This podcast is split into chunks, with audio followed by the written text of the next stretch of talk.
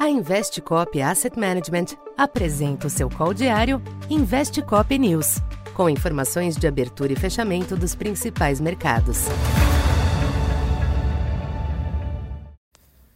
Boa tarde. Eu sou Silvio Campos Neto, economista da Tendências Consultoria, empresa parceira da Investcop. Hoje, dia 9 de janeiro, falando um pouco do comportamento dos mercados nesta terça-feira. A cautela dominou a cena nos mercados internacionais nesta terça, em linha com o ambiente mais comedido observado desde o início do ano. Após os bons ganhos registrados ontem, os índices S&P e Dow Jones exibiram pequenas baixas. O dólar teve um dia de valorização ante boa parte das demais divisas, à espera da divulgação do CPI na próxima quinta-feira, que irá refinar as apostas para a política monetária do Fed.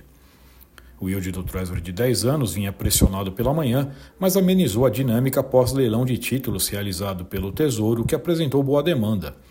Ainda assim, a taxa manteve-se acima de 4%. Já o petróleo recuperou parte do recuo de ontem diante de relatos de paralisação de produção em campo na Líbia. O barril Brent retomou a faixa de 77 dólares.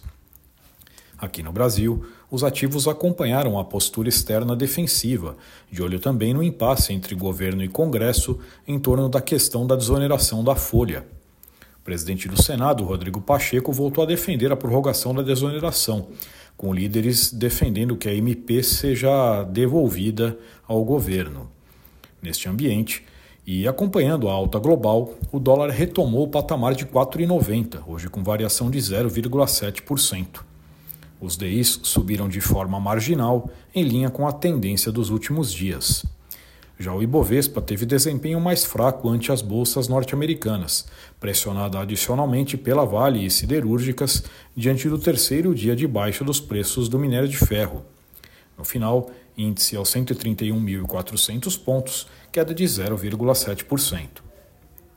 Para esta quarta, a agenda externa permanece esvaziada, aguardando o CPI norte-americano na quinta. É possível que persista o quadro volátil deste início de ano, com os ativos demonstrando certo esgotamento do rally do final de 2023, porém sem razões para uma realização consistente. No Brasil, a acomodação externa e os ganhos das últimas semanas também favorecem o atual quadro de cautela, que tem mantido o câmbio nas proximidades de R$ 4,90 e gerado pequenos ajustes em juros e na bolsa. Vale observar o comportamento do minério de ferro com suas implicações sobre os ativos do setor. Então, por hoje é isso. Muito obrigado e até amanhã. Essa foi mais uma edição Investe Cop News.